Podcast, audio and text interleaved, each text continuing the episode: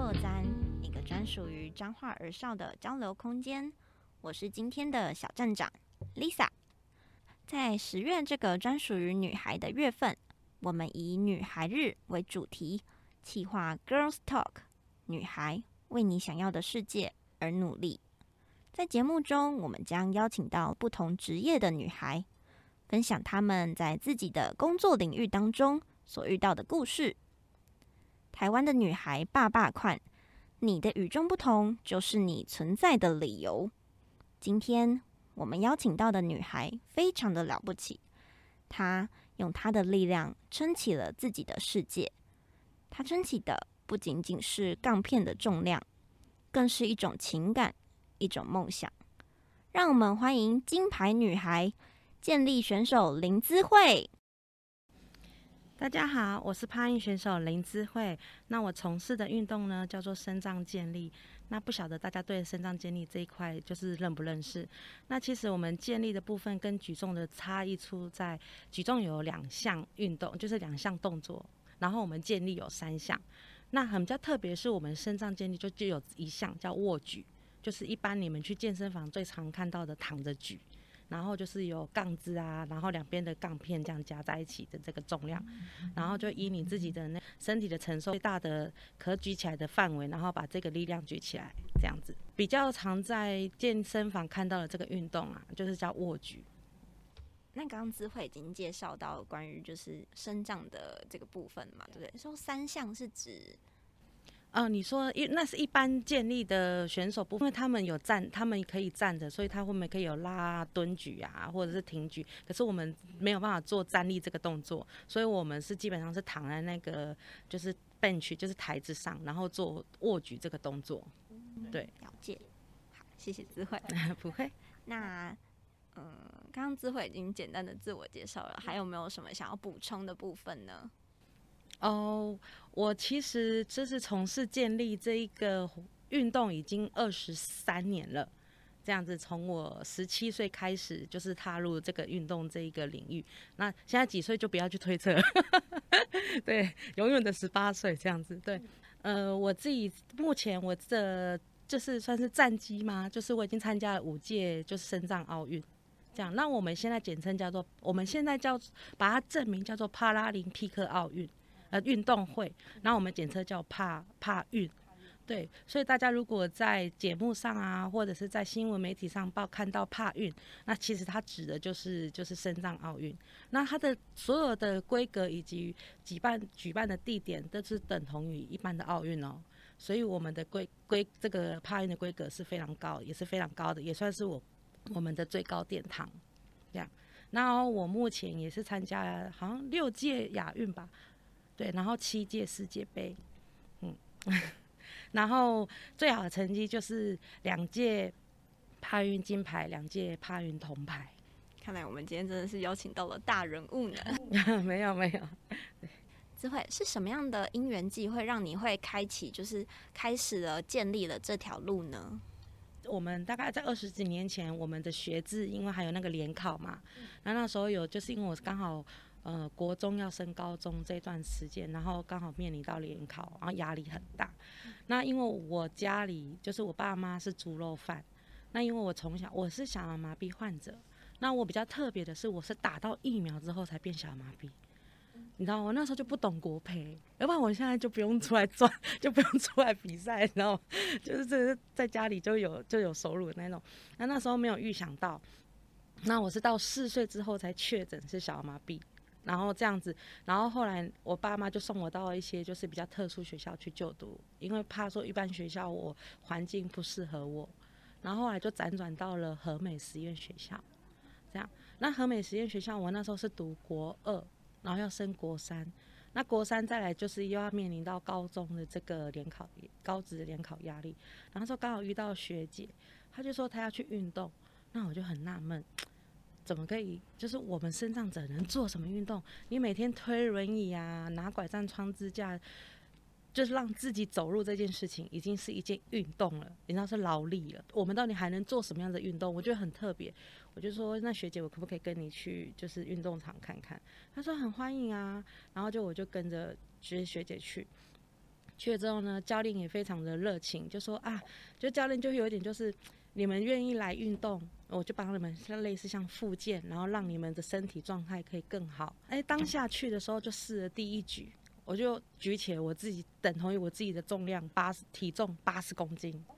对，然后教练就觉得发现了黑马，有没有一匹黑马出现？第一次尝试就举起自己的体重，对，然后教练就说：“那你要不要试试？说以后就是课外活动来，就是练习看看，然后进行这个运动。”然后我觉得哦，好啊，反正下课之后没有什么其他的事情可以做，然后加上因为联考又有联考压力，我觉得可以去舒展自己的心情，我觉得还不错，所以就开始了。那我四月加入之后呢，同年的六月选拔国手，我就选上了。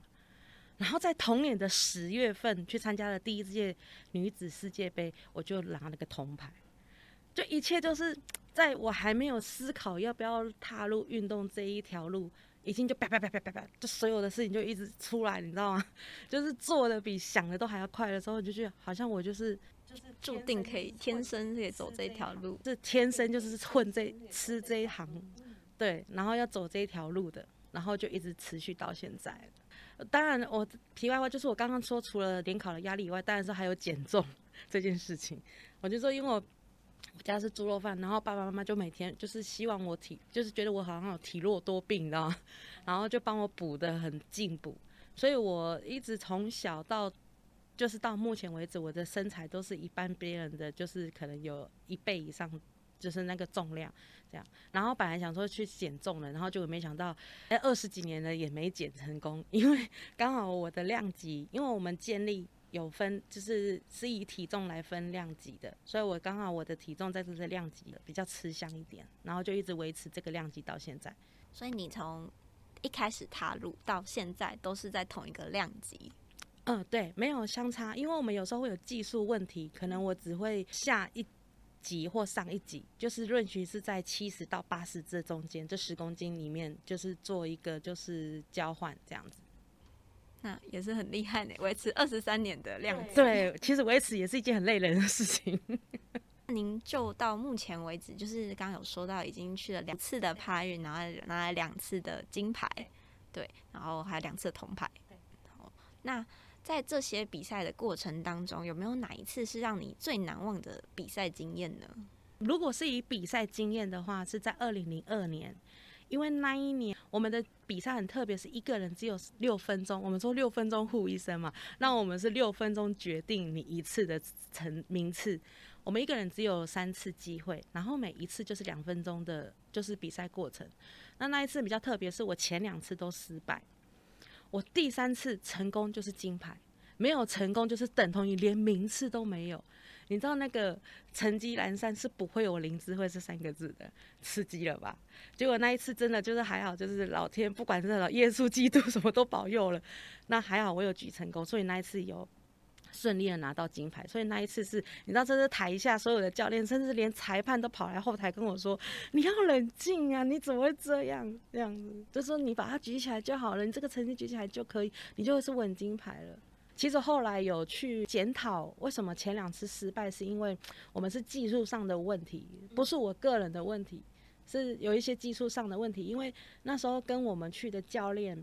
呃，不是我常带、常年带我的教练，因为刚好教练就是有事情，所以他是请那种助理教练带我。那他可能就要不不熟悉比赛上面的规定，后后来才知道。我想说，为什么我杠子举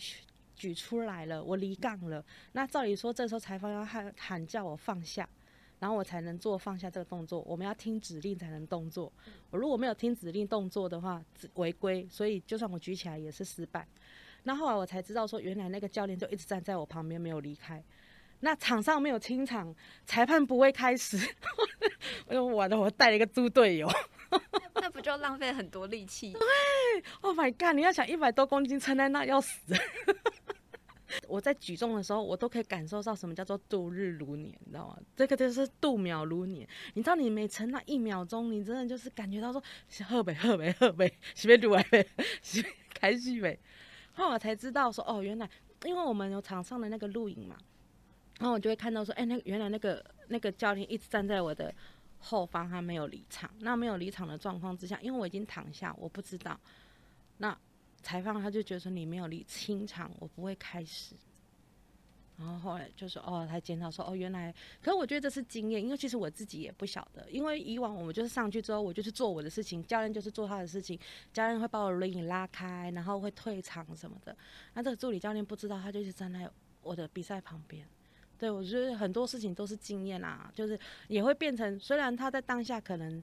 差点让我连没有奖牌，但事后因为这个经验之后，我们才会知道说哦，以后就是。后续如果有新的教练来的话，或者是有什么样子的人带我们的话，我们可以告诉他说：“诶，在场上你要需要注意些什么。”所以那一次是我比赛还蛮难忘的经验。这样，那我觉得如果以赛场上的经验来讲，是二零零二年那一年。可是如果以我出去比赛这么多比赛的话，是在两千年雪梨那一年。因为以往大家都知道我是生长者不方便，那在这个现今这个社会啊，都是以少数为异类，就是比较特别、特殊族群嘛。那多数人就是比较，就是好像大家觉得是很很普通、很正常的一件事情。可是我到了雪梨，你知道那个选手村的时候，就是走路的人，你要么牵，要么就是要牵一只狗，要么就是你还看不到，要么就是要走路要一百一百，你一定要身上有个残缺，你才是正常的。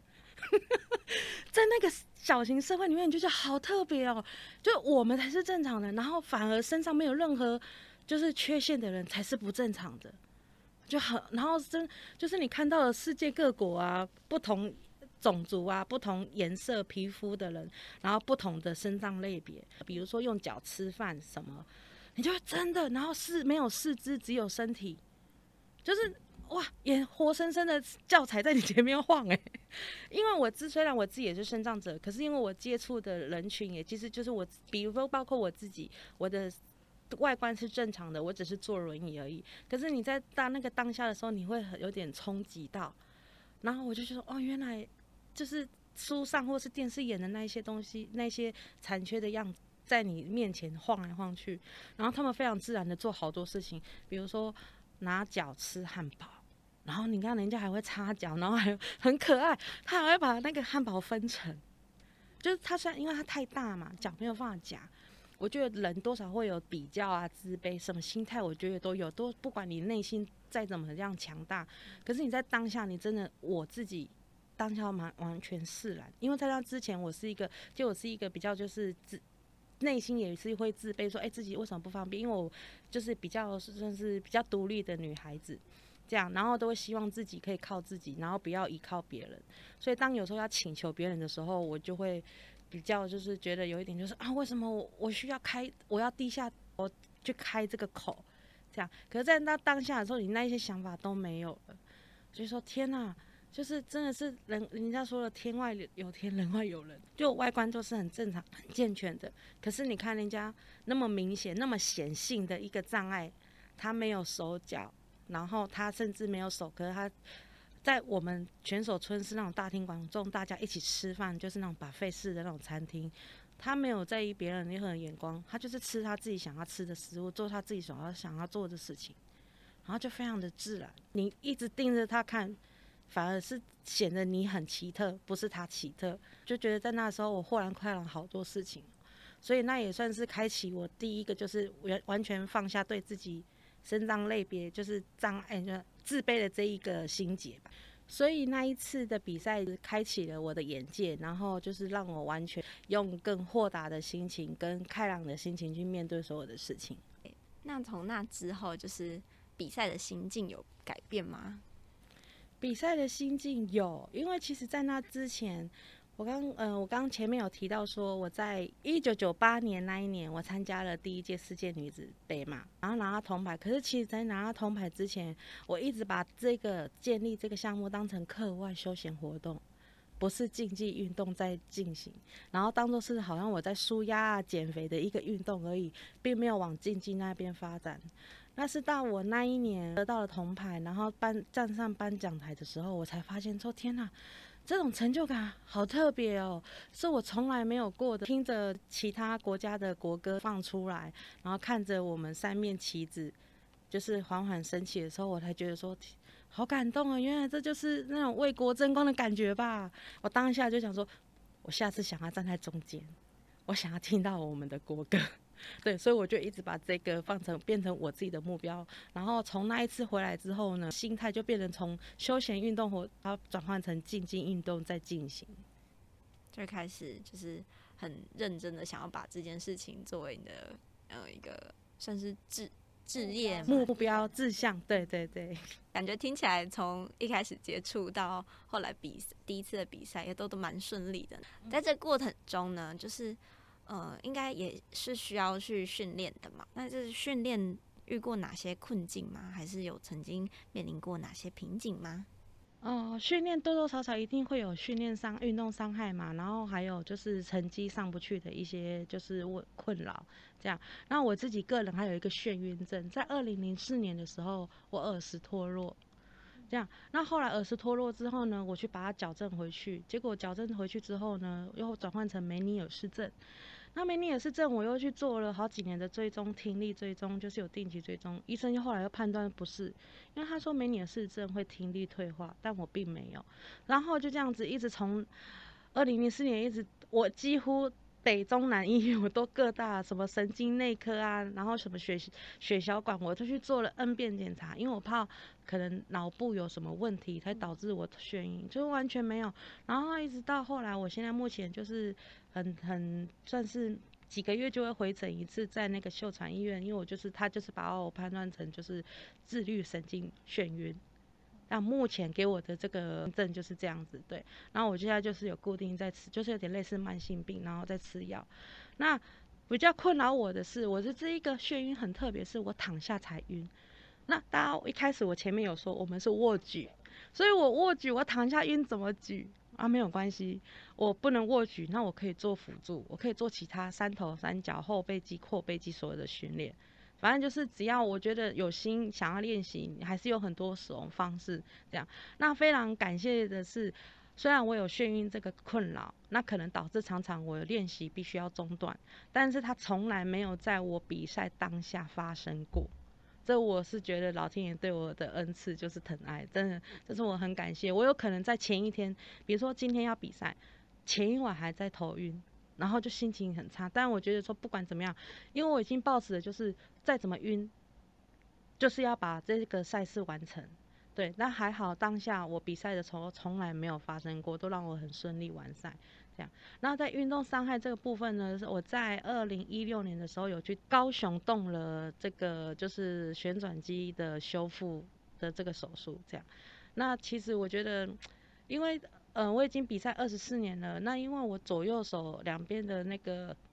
手的那种承受度其实是一样的。那右边有动过刀，那结果我最近比较困扰的是左边也有一点就是。算是旧是旧旧伤复原，这样，然后就目前去检查有一些钙化跟肌腱炎的部分，那也现在就是持续的在追踪跟医生做配合治疗。那所以就是我觉得运动伤害是我在运动里面 就是算是比较困扰的一件事情了。对，因为他你有伤害，你就自然而然你就不能，你可能训练就会中断嘛。那训练中断就会导致你的成绩无法往上走，这样子。对，那我目前就是完全就是算是打掉重练，整个在恢复期。对，那我最好的成绩可以举到一百四，可是我现在六十都举不起来。对，所以我觉得这是心里很难熬的一件事情，因为你必须要去面对这件事情。那我在十二月份又有一场比赛要去杜拜。然后我就会觉得很有压力，是因为以往的那些一起一起比赛的朋，就是算是对手，他们的成绩还是一样很漂亮，还是维持在那。可是我现在却掉了这么多，然后就会心里有一种那种算是压力，就会觉得说啊，怕会别人就说啊，你看林智慧就是年纪大啦，或者是什么成绩不好啦，然后就是我怎么还不赶快退休啊，什么之类等等的，就会有很多那种自己。自己的可能他们没有这么这样子想，但是你知道自己会有给自己很多那种压力，然后再加上大家太多朋友会说你要不要考虑退休这件事情，对，然后再加上自己现在成绩又不如意，就是没有办法马上一下子再拉回原本那样子的高峰期，对，所以我现在心情就是一直就是算是有有一点就是在面对这件事情，好好在思考说下一步要怎么样子去进行去走这样子。一些智慧跟大家分享这个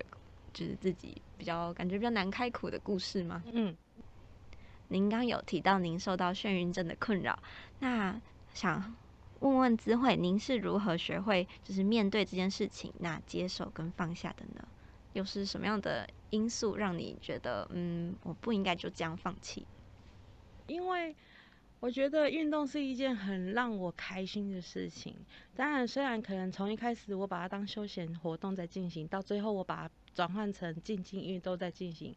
然后，虽然其实因为大家对我们身障运动这一块其实没有那么了解，真的是到二零二零年东京的时候才整个炒作起来，媒体才有报道，对吧？以前你没有看过我们转播吗？我相信没有。到近几年才比较有在转播。你知道我已经去参加五届，五届这二十年，其实我们这个运动已经早就在巴塞隆纳三十年前就有了，可是为什么大家都不晓得？到这近几年才发现，才知道？你知道？就比如说，大家知道陈木陈陈思欣注目演那一年，他们拿了金牌，我也拿了金牌，可是谁知道林志慧？你知道这就是有那种落差感，然后包括我们的奖金制度完全都不一样哦。这是十，这是我们只有他们的十分之一，他们两千，他们当时是一千两百万，那是然后我们是两百两百两百万，然后到后来他们提升到两千万的时候，我们就是提升四十万，两百四十万。对，然后二零二零二零年呢，哎，东京的时候好像听说提升到四百万，对，反正就是也是有在进步，但进步的很缓慢这样子。对，反正这是题外话。但我觉得，就是虽然这就是奖金，就是福利是是必然存在，因为它真的是也是因为我没有任何工作，那我就是靠这个奖金在维系维系自己这样子。那。除了我对运动的热忱以外，当然就是我觉得运动让我的身体健，认运动让我健康。因为大家都知道，身障者有时候需要借助别人的帮忙。那我觉得我把我自己的身体照顾好，我在移位，在干什么，做任何事情，我都可以自己来，不太需要去拜托朋友或是家人。那对他们可以减轻负担，那对我自己又可以保有，就是算是。呃，就是自自己照顾自己的一个态度，就不会觉得说我好像都在依赖别人这样子。然后，所以我觉得这件事情运动是让我一件很快乐的事情。然后，当然就是不包括找到找到的那种成就感，然后可能获得奖牌的那一个感觉这样子。那我刚刚就提到说眩晕症的问题，就是大家有时候问我说眩晕症发作的时候，为什么你还要坚持去练习？我说因为。我不能躺，我还是能做啊，我还是可以做我手不能做的事情啊。我不想要因为一点事情发生，他就因为他已经我说了，我已经十几年来我找不到任何方式，可是我不可能为了他放弃我的建立。对我觉得我应该，我想的是我要怎么让他去配合我的这个运动而去进行。就如果真的在晕的时候，我该去做什么事情，可以在我有眩晕的状况之下，我又在运动。然后我就一直在思考这件事情，我就说好，如果我躺下会晕，那我就坐着。我坐着可以做很多事情嘛，除了握举不能做，可是我可以拿哑铃啊，我可以做一些做事的那种机器做啊，我还是可以训练啊。所以，我所以因为这样的一个想法，所以我从来就是很多人都会问我说，有时候我觉得我的想法都是别人告诉我，才发现说哦，有放弃这件事情哦，就是。我没有想要，我没有完全没有这，应该说这两个字没有出现在我的脑海里，都是别人告诉我说你可以休息啊，你可以放弃啊，你可以不要啊。我说啊，可以有这种事情，有这个选项哦，但没有诶，在我的脑，在我的字典里面真的没有这个选项，因为我觉得没有人逼迫我去做运动这件事情，但我很喜欢，因为它让我快乐，它让我成就了我，我觉得它让我这灵智慧这三个字是很有意义的。对，那我毕生的心愿呢，就是，就是我们出国比赛的时候呢，就是强烈是台北林智慧这几个大字是可以绣在那看板上，然后写破纪录，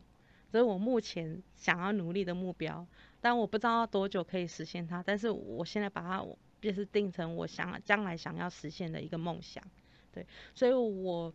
就是像他这里讲的，面对、接受、放下，我觉得这三个字其实。好像我在做这件事情，可是它其实三个字又没有出现在我的脑字典里面，很特别吧？因为我觉得没有这三个字的呈现，因为我觉得我就是想要做，所以这三个字我没有面对它，也没有接受它，也没有放下它，因为它从来没有在我的字典里面出现。然后我就是只是很单纯的觉得说，我今天要运动，我今天想要在这十几个字，就是中华台北林智慧秀在那个看板上的时候。不会有这三个字出现，因为我就是完成它，我就是要完成这个梦想，对，所以我也没有放弃这两个字出现在我的字典里。感觉听起来就是只会觉得，哎，其实眩晕症这个病症嘛，就是有困扰你，但是你不会觉得它是一种阻碍。Chinese 台北林智慧破纪录这个目标，那你就一直努力的坚持下去，所以其实也从来没有想过放弃这件事。对，因为我觉得。人是无限可能的，你唯一会受限的就是你的生命有终止，或是你今天真的生了一场不可避免的病。其实，在去年我被检查出来有血小板低下，那已经是有危害到生命指数了。但那当下我才觉得说什么眩晕啊，什么运动伤害都不重要了，真的是你真的没命才是重要的。你没有那个生命，你没有身体健康，你怎么去面对你将来想要承受的那些东西？对啊，所以我觉得我真的，你知道，我一直就是突然会有噔的那种感觉出现，所以在去年的时候，我就突然觉得说，哇，运动伤害算什么？眩晕症算什么？你真的没有那个生命，你剩那一口气的时候，这些都不重要。运动伤害证明你还活着，你有疼痛感，可是它并不会夺走你的生命。可是眩晕症也是会让我呕吐、眩晕，然后眼睛颤抖不舒服，但是它还是不会夺走我的生命。可是我的血小板低下，当时已经就是一般人是可能三到五万已经是危机了，我是八千，剩八千。我是他说我体内只要有血流不止，或者是我自己有血管爆裂，我是没有凝血功能的那一种。我当时十月份检查出来，我十一月份有一场比赛要去乔治亚欧洲杯，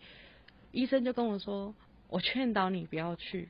体育署就说签切结束，如果你坚持要去，如果你在国外发生了任何有问题的状况，我们没有办法急救你的时候，你可能就要为你自己自身负责。那一场比赛又很重要，是帕运积分赛，这还好，这协会还是仁慈的。如果身体出现病危的时候，还可以提出申请。那我就用这个方式提出了，就是请假，说我无法去参与这个赛事。那还好他有通过申请，所以那一次我就没有去参加赛事，那我就留在台湾治愈。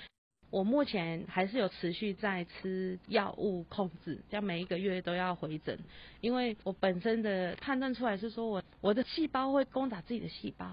对我是那个自律有问题这样子，所以就是我要吃那个药去抑制我自己的细胞攻打我自己的血小板，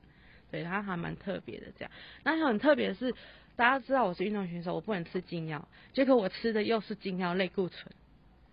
对，然后你看，我就一直遇到事情，然后一直在处理，然后没有关系，那我再提出用药申请，再跟国际组织提出用药申请，说不好意思，因为我这个病症我需要用药，然后用这个药物，就是这个药物是竞赛，就是竞赛里面规定的药物，然后我就再提出申请，那还好，这国际组织也是有认同我这个申请。然后我就觉得哇，一波三折，我要回来这个赛场好像有点难，因为我从二零一六年开完刀之后开始准备，然后一直到现在又遇到疫情什么的，我就想说老天是在阻止我说该退休了吗？因为他一直在给我很多考验，然后我就想说不行，我就是要试看看。我觉得我刚刚讲说生命没有尽头，只要生命还有一口气在的话，我觉得没有什么事情战胜不了。唯一战胜不了就只有你生命的尽头而已。是会还喜欢现在的自己吗？喜欢啊，我喜欢每一刻的自己，因为每一刻的自己都是不同的，对，都是成就了你将来更好的自己。要喜欢你自己，别人才会喜欢你。哦，明年有那亚运嘛，今年本来有亚洲亚运，那因为疫情的关系，它延续到了明年。那我目前的计划就是十二月份的杜拜跟明年的亚运，然后大概还是二零二四年的，就是巴黎帕运，我希望再去第六届。我就是目前就是以运动为主，因为我觉得运动它既可以就是让我身心灵愉悦，然后又有可能的收入，我觉得这算是我工作吧。啊，想请知慧给我们收听彰化音娜公布站的听众们，还有我们彰化的女孩们一些想法还有建议。不要过度在意你失去的，要珍惜你现在所拥有的。然后记住。用你的微笑改变世界，不要让世界改变你的微笑。送给大家，谢谢智慧今天的分享，谢谢大家。听完勇敢女孩我们建立选手林姿慧的分享后，您是不是更有勇气了呢？今天非常谢谢智慧来到中华一娜公布站分享她的追梦故事。如果想要收听更多关于女孩的故事，请继续收听中华伊娜公布站的频道哦。也欢迎到留言区留下你的评论，和我们互动哦。我是 Lisa，下次再见喽，拜拜，拜拜。